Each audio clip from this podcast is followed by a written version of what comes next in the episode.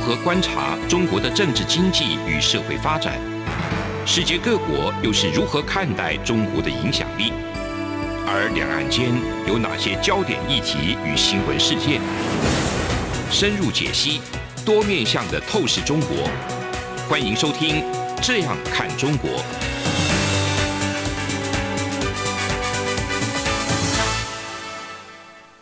各位听众您好，我是主持人张振林。您现在收听的是中央广播电台《这样看中国》节目，张振林时间。好，我们今天节目要谈的一个主题是啊，中国武力攻台论，真真假假了哈。最近为什么这个传言为什么是满天飞哈？那我们今天很高兴邀请到两位来宾，一位是苏子云苏老师，主持人大家好，还有一个是徐荣信徐老师。主持人大家好， OK，好，欢迎两位来节目的现场。那我们来讲一下哈，就是所谓的攻台论哈，中国武力犯台的这个讲法哈，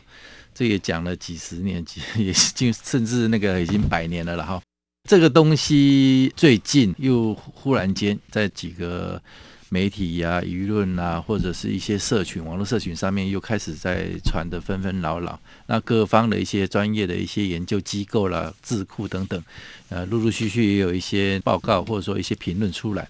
那从时间点来讲的话，为什么大家会忽然间就这个话题又热起来？我就从时间点来看，我们大概目前一般的讲法或者说一些讨论哦呢，会有一个很关键的几个时间点来推论哦哈，就是说中国共产党他们召开这个六中全会，那接下来要办一个冬季的哈，嗯冬季的奥运，然后明年又还有二十大的这个因素存在。所以所谓的公台论，大家就可能直接的判断说啊，目前哦，因为中国要处理这么多的一个重要事务，或者说一些时间点的一些切割等等，所以那个公台可能是一种呃一种谣传，或者说不可能的事情啊。诶如果要做，也可能是二十大以后再看看，再看情况来做什么样的一个决策啊，是有这样的一个时间点的一些时间轴的一些啊来推论。那从事件的一些轨迹来讲的话，那可能是因为最近一两年来，这个中共的这个攻击老台那个次数哈、比照以前来讲的话是相当的密集跟频繁嘛哈、那当然除了共机以外，还有军舰哈、那他们一些航母等等也会从台海、太平洋也好，或者说台湾海峡这边去做一些巡弋或者说绕台的一些动作啊，乃至于像最近哈、那个存粮的一种讲法，在大陆一个存粮的一个讲法，也被认为或解读传为说是跟这个中国可能要攻打台湾有关， 马上又有做这样的一个联想啊。那最后是最近一些网络啊，中国的自己网络平台就在传说，很多这个人民武装哈、就是说已经向这个预备役的退伍军人发送所谓的召回应战的一个简讯。啊那这个讯息后来是被中国军方是否认的啊，他们说没有这一回事啊，这个是错误的讯息等等。好，那从这个时间轴到这个一些事件的一些轨迹来看啊，就是说也是造成目前哈、中国武力犯台的一个所谓的真真假假的一些讯息的一个纷扰等等哈、那我不知道苏子宇穗老师，你是来怎么来看或来解读这样的一个现象？郑林大哥，我想中共他说要所谓的呃军事攻击台湾或解放台湾，已经讲了七十二年，嗯从一九四九年他们的中华人民共和国建立之后，嗯哼，哦就一再讲了。嗯那毛泽东在一九五零年代，他也提出了一个名言，叫做嗯“放弃幻想，嗯准备打仗”那这句话到目前为止，习大大时期还是经常会有人提出来啦，嗯甚至我们看到解放军的军舰上面啊，或者说他一些小岛啊，或是军区附近都会有这种标语是“放弃幻想，准备打仗”。嗯所以我想，中国共产党他就是用武力要想要幻想要解放台湾，哦，是不会放弃的。嗯某个程度，他的确是很努力的在做这样的军事准备。嗯，可是我要先讲一个就是呃理性的问题。郑林哥应该记得，正好在四分之嗯一个世纪前，就是一九九六年左右，是，那时候有本书很有名，叫做《一九九五论八月》。 对对，没错，好嗯那个是中华民国在开始呃，就是走出戒严时代，然后经济正好在快速起飞的那个年代，嗯，就突然出了一个这个九五论八月哦，这个就照推背图说中共可能什么时候要攻台喽。我哦那时候传的风声鹤对唳啊，呵然后到了二十五年后，现在又有不同的一个论述出来。我们先讲一个真的，呃，就是说从务实角度来看，我个人是相信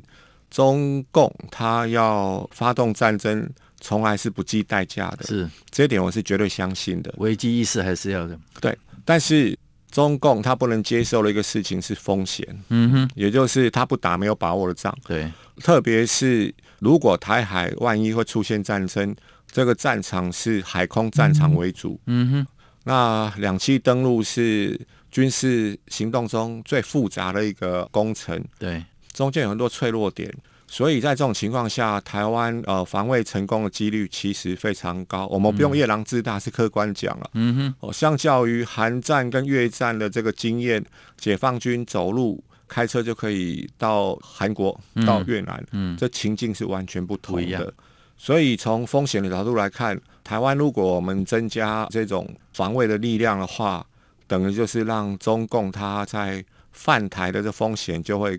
大幅的增加，嗯哼，那么就可以所谓的维持和平。嗯，这是一个第一个逻辑上的问题。对，第二个逻辑上问题，我们再来看一下，很多外媒从二零二零年年中开始，就是进行兵推哦，要打东沙哦，嗯，嗯，然后二零二零年底美国总统大选哦，在二零二一年一月哦，美国总统交接的时候会出现权力成功哦，嗯，中共会打东沙哦，嗯，嗯，嗯各种各样的 war game 兵推不断的出来，是，我想我们都会保持警戒啦。可是这也是在逻辑上面也是会有一个问题，因为从北京的角度来看，很明显的就是速战速决也是他们要的战略目标，是，因为就是不要让国际介入嘛。嗯哼，所以如果从这个逻辑成立的话，若 A 等于 B 哦等等、嗯这种角度来看的话，中国它打台湾的外岛，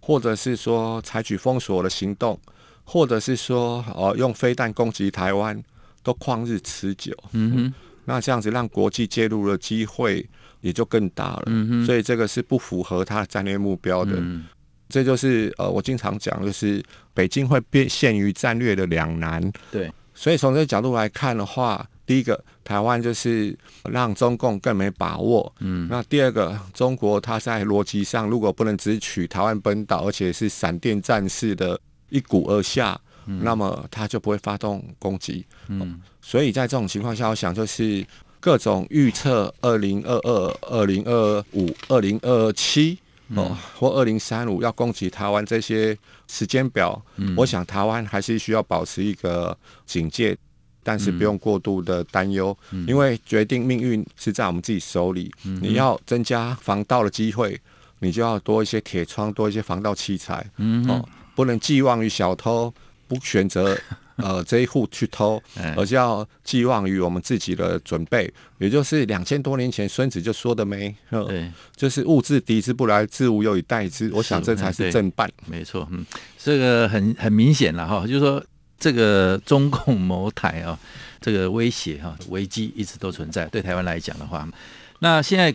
中国内部他们自己呃，相对这个这么多的一些所谓的武力犯台的一些主张跟言论来讲的话，其实他们内部也有传出一个所谓的那个报告。这是根据这个德国之声的一个报道，哈就是说他们流出了一个反内战宣言，这个宣言呢，就做了一些主张跟那个理由来分析。他的理由有五点理由了哈，就是说中国不应该攻台哈，这是一个自称中国社科院台湾问题专家的一个不具名的一个表述了哈。第一点，他们说呃，基于民主大义啦，两岸领导人应该会要追求和平哦，来处理两岸的问题。那第二点就是说，哎，在法理上啊，因为现在中华民国呢，对这个外蒙啦、或者说海参崴啊，还有六十四屯这个一些领土啊，还有做一些主张啊，那这个时候如果中国去来这个持续内斗，会丧失这个权力主张的这些领土哈、这跟实际上的一个落差。那第三点就讲说，那中国这个不论是在目前哈，因为要跟国际接轨的一个民主社会，因为台湾呃目前的一个状况，已经发展到一定的程度，让中国已经没有理由继续说用所谓的战争的名义啊，用呃来宣称说要来解放那个台湾同胞哦，来从这个恶劣的环境下来，等于是没有一个所谓的正义之师师出无名的一个状况嘛哈、那第四点就讲这个战争就是伤民伤兵哈，那而且在可能会在国际上会丢尽一些颜面，那事后会被国际上来做一些那个战争罪啦、反人类罪等等那个就被追究哈，或者说处罚等等制裁哈。那最后一点就是想说。这个战争行为跟历史呃会背道而驰了哈，也违反所谓的九二共识啊等等啊、他们这一份这个所谓的反内战宣言啊、其其实我来解读，我来看，我我倒觉得有点弱了，就是说这种理由来讲，说中国会因为这些因素就不对台湾来做一些武力攻击、武力统一等等哈、那我不知道这个部分，徐永信徐老师，你会是怎么来看这些理由，或者说你来判读一下这所谓内部流出来的一个反内战宣言的一个真实性？这个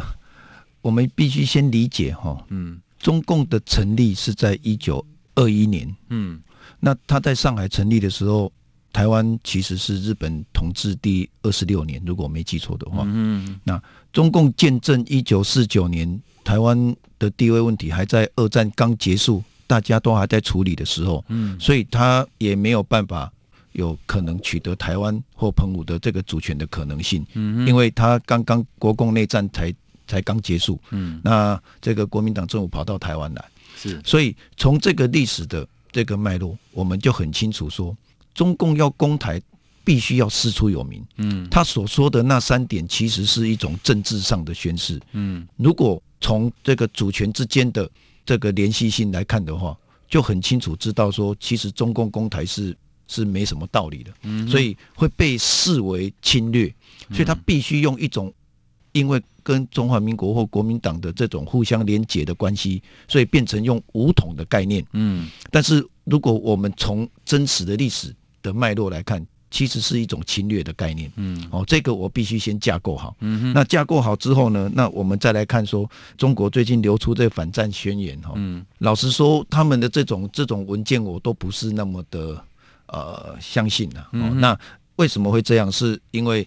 对于中共这个政权来说，诚如刚刚苏老师提到的，他如果真的要开战，其实他会不计代价。嗯这一点的确是，不过他真的是也会考虑到这种风险的问题。对因为如果真的打输了，很有可能在内外两边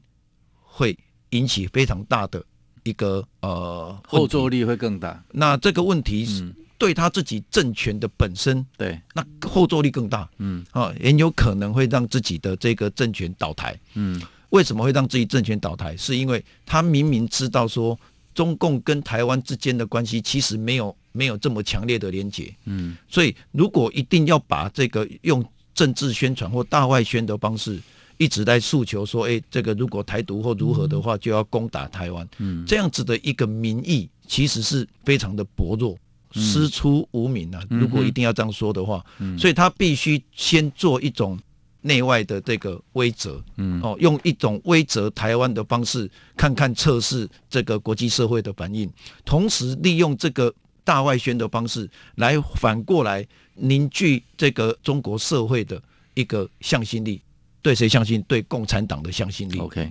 那节目进行到这里，我们我们先休息一下。这里是中央广播电台《这样看中国》节目，节目稍后回来。从两岸、国际、历史文化与财经等角度透视中国的《这样看中国》节目，每周一到周五晚间九点三十分到十点在中央广播电台播出。如果您对《这样看中国》节目有任何收听想法或意见，欢迎寄信到台北市北安路五十五号，也可以透过电子邮件的方式。节目有两个信箱：二零二零 at rti 点 org 点 tw，或是二零二零零二零三 news at gmail.com。再次谢谢听众朋友们的收听与支持，请持续锁定每周一到周五晚间九点三十分到十点播出的《这样看中国》节目。各位听众您好，我是主持人张振林。您现在收听的是中央广播电台《这样看中国》节目，张振林时间。接下来继续讨论这个中国武力犯台、武力攻台的一个真真假假的一个传言哈、那其实在这个部分哈、最近刚好台湾国内这边有一份这个一百一十年版本的国防报告书，在这一份报告书里头，其实有做了很多深入的一些分析哈、那其实也对这个中共会如何来操作一些所谓的灰色地带，然后用一些手段哦，在创造性的一些模糊来达到。其实它真正的一个手段跟模糊跟战略，其实也不一定是说会用真枪实弹来打，或者说它可能是用干扰，或者说一些威胁，呃，来扰乱我们的台湾的一些民心士气，来达到说所谓的不战夺台的一个目标哈、那针对这一个部分呢，那个苏老师有相当的研究哈、能不能再跟我们做进一步的分析，它的可能的一个侵扰的手段，或者说它的一些策略等等？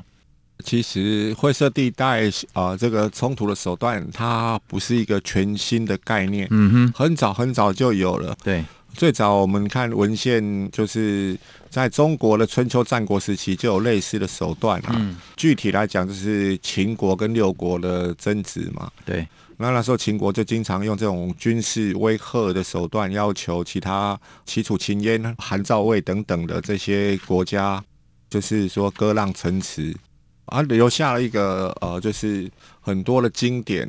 比如说知名的文豪那个叫苏洵，对，他有个六国论没？嗯呃哼，六国论里面有写到，今天割呃二城，今天割五城，明天割十城，得一系安眠，嗯然后一城起床，秦兵又自已。嗯，艺术的提供，你对这种呃就是扩张型的侵略国家哈，是，采取这种屯论嘞哈嗯磕头的，嗯或是绥靖主义 appeasement 这种方法嗯，是没用的。没用，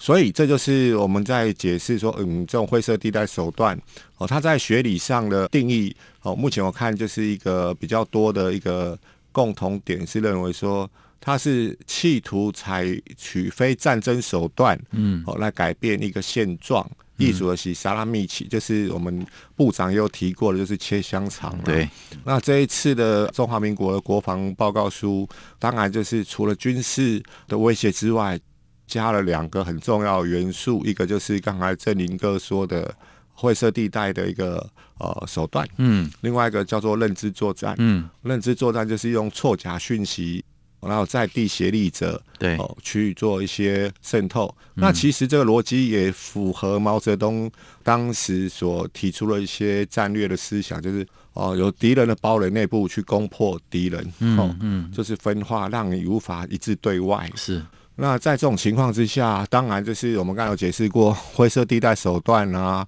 哦，它古代就有了，只是随着时代的进步，工具会有所不同。嗯，哦，在近代的另外一个案例是一九三零年代开始，纳粹开始用收音机，就是发给国民，来哟，大家买便宜的收音机哟、嗯那阵时拉六嘛，嗯那台语说拉六，嗯， 对那时候是真空管的啦，是没错可，是你去买德国政府的收音机，薄利多销，可是它就是有定频哦，嗯就是你只能收听。哎收听他的频道，嗯，对嗯对对，就是德国政府或是那个纳粹党的哈，然后就不断的洗对，脑，就内宣内宣内宣。啊哎对，那另外一个案例是，当时的苏联也很厉害哦，他们的共产国际，他们那时候自播的节目有十五国语言呢、嗯哎、一九三零年代，嗯，哦，这些都是一些认知作战对啊。其实我这样的说法就是说，呃，让大家理解就是，哦，是因为工具的不同，嗯，那当然到了现代，因为主要是因为通讯工具的改变，哦，嗯特别是网络，特别是无线网络。哦对，大家记得就是哦，我们现在是所谓的四 G 跟五 G 的年代哈，哦嗯意思就是呃，每个个体、每个公民手上的手机都是一个讯息的接收器，那加上这个 IT 的技术，就是它在后台可以知道说，就是每一个个人可能你的点选网络的嗜好是什么，嗯，所以它会克制化的一个呃，就是错更假精讯准息，对。哦，有点在商业上我们讲这个是资料库行销啦，是艺术的习意思就是说，比如说你有刷卡的习惯啊，那信用卡公司他们就会跟一些配合的厂商厂商哦对，寄，哎，你喜投放欢广告 DM 给你，嘿，嗯哦我看你哦，你喜欢买书啊，你一定是个文青，嗯，哦，那寄文青系列东西给你，是所以把这种商业行销的手法，我们来看待这种就是现代的灰色手段，哈、你就可以理解，嗯，它是比较精准的一个就是错假讯息的行销、原理完全一样，嗯只是说它的内容是想要去改变一个人的认知。对，认知作战这个是来自于心理学的所谓认知心理学了，嗯哼哦意思就是我们每个人你所采取的行动，是因为你从眼睛、耳朵这些经验，或者甚至触觉收集到资讯，到你的脑子里面去，会形成一定的那个脉络，嗯这些会形成你的知识，啊，会产生一些 action，就是一些行动。嗯哦，在这样一个决策的逻辑圈，每个人也是一样。那他就是从你的输入端 input 丢这种错误的讯息给你，嗯让你去最后会采取一个行动。嗯我要票投给谁？嗯某某党是恶棍，嗯，嗯你就会用你的这种正义感或愤怒感，这是人类情绪里面两个最容易操控的部分。嗯那你会觉得我一定要起来反对某某某党和、嗯这样子才是有正义的。那接着就形成同温层。嗯那在同文层的操作里面，包括 FB 这些社群媒体，早前的研究就是，他们是一个呃策略上呃商业策略上的一个操作逻辑，意思就是触动，然后呃就是鼓励。然后强化，最后上瘾，这个叫网络成瘾症，嗯，用来做这个认知作战，跟网网络的这个呃行销完全是一模一样。啊嗯意思就是它会先激起你的 trigger，就是嗯说、呃让你有兴趣对这个议题，因为它已经过滤过你这个、呃、用户可能是 user 是什么喜好的，对，接着。你在这个呃，就是相关议题，你点赞的时候，嗯就变成开始同文层的第一步。嗯那你接着贴文也可以获得 reward，就是一些鼓励奖赏。嗯哦，你会变赞喽，呵嗯就开始你会又觉得嗯很有 feel，嗯嗯接着就强化，最后你就会沉迷在这种希望取暖的那个氛围之内。嗯，这是社群媒体运用的一个特一些，色。嗯哎，这是商业上跟心理上的特色。这已经是从商业心理，然后推展到用达到那种政治目的，然后最是最终用哦军事的一个。因为我们刚才讲这一哦，部分是包括祖克伯他在美国国会听证会的时候都承认这个就是网络成瘾症。对，没错。然后哦，就是脸书刚开始没有暗赞嘛，哈、嗯那哦开始写出那个暗战城市的那一位工程师，他也觉得说，嗯，暗战这个不是好的一个发明，哼啊、啊，等等的。意思就是我们在解读中共，他把这种所谓的认知作战，对，他现在当然叫龙媒体啦，嗯然后、他在做这些操作手法，其实他当然不会告诉我们，哎、我们里面文件怎么是写，没错。但是我们只能说用类比的方法，从商业模式来看，嗯哦，他们表现出来的真相很类似，嗯，哦，所以才会说是，哎、这是一种套套的一个嗯策略逻辑。对，那国防报告书，我想是这样，刚才跟各位分享，就是说、灰色地带行动，它是企图在不动战争的情况下去改变现状，那利用对手国内部。呃，民主国家总有不同的群体嘛，各种颜色的或性别的议题等等都有，他就去让你们列解。那在这种情况下，我想国防部可以做的，因为依照我们宪政精神，军人是不可以介入民间事务，嗯哦，哼，所以国防部可以做的是，就是各守宪法在那个军事议题里面而已。是，所以其他的议题，就是不管是民生的或经济等等，然后真的需要我们全民一致的这种总体的防卫概念啊。嗯呃哼，其实我又很喜欢用一个，就是比较白话，就有点像是呃我们在反诈骗集团一样。民嗯，众现在已经开始比较对诈骗集团的那个，就是那种警觉，嘿对哦，就是说啊阿布啊，哇哇哇这听啊，有哎那种那种就阿是莹啊哎利用你紧张 啊，或是愤怒，或是恐惧的心理哦是，会乱套。嗯，现在民众对于这个防御力比较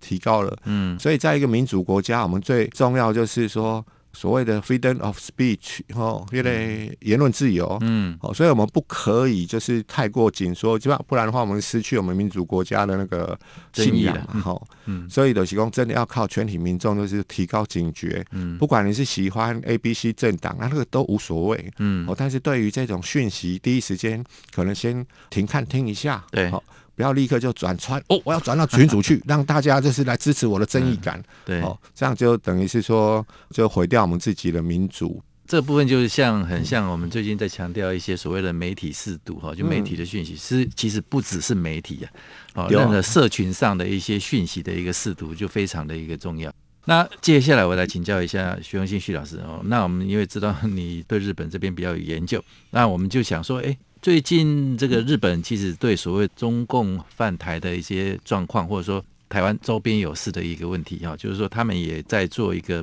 模拟哈，是模拟台湾有事的一个状况。这个部分呢，如果未来会到那个一个状况之下，那日本可能是会采取什么样的一个动作，或者说他的态度会是怎样？是不是请你来做一个分析？我们都知道日本产经新闻，它有一个中共模拟攻台的三条路径哈。，对，第一个当然是直接跨海渡海作战嗯哦，哼另外一个是渡海攻这个钓鱼台，嗯另外一条路线是攻冲绳的美军驻冲绳的基地嗯哦，他特别强调是美军驻冲绳基地。哦嗯，那这三条路线其实都有联动性，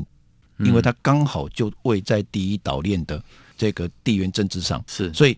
我们常常关心到的是，万一美中开战，日本会不会协防？嗯我还是必须要先说，因为日本受制于这个宪法第九条，嗯还有这个日美同盟、日美安保条约的问题，嗯所以他不会站在第一线战斗，嗯但是他会站在美国的后方做一种后勤支援，也就是这个这说个，但是就很重要了。哎，这个就是很多等同间接 参战。对，那这个部分呢，变成美国是矛，那日本自卫队是盾变成是盾，嗯用这样子的一个呃联防作战的方式，来让日本非常的清楚理解到说，如果台海真的发生军事冲突的时候，嗯嗯那我们目前所知道的是，应该就是美国跟中国很有可能发生这个军事冲突啊。嗯那日本的角色其实是非常的微妙哈、哦嗯所以这个日本它也会非常小心的应对这一场。万一不小心在台海冲突的时候，那日本应该要怎么样来处理？所以就会出现产经新闻，它有模拟这个嗯中共攻台的三条路径。嗯 OK，对这样整体来看啊，就是我们台湾民众来讲的话，或者说应该是有一个状态了，或者一个心理准备，应该是很清楚，就是说要认知到中国对武力犯台这一个这一块是没有放弃的，而且也积极在做准备。所以，我们自己本身呢，台湾内部就是要有一个很重要，就是危机意识要有。那第二个就是我们自己也要做准备，那把自己壮大起来哈，让你敌人哈，就是人家说的，你要吞下这块肉啊，也不是这么容易哈， 让让你到时候吐不出来的时候，那可能性啊，才是我们真正的一个台湾内部自保的一个很重要的一些因素。非常感谢今天两位的一个分析。那以上是我们中央广播电台《这样看中国》节目，节目进行到这里，谢谢。无限的爱向全世界传开，永恒的关怀来自台湾之音 RTI。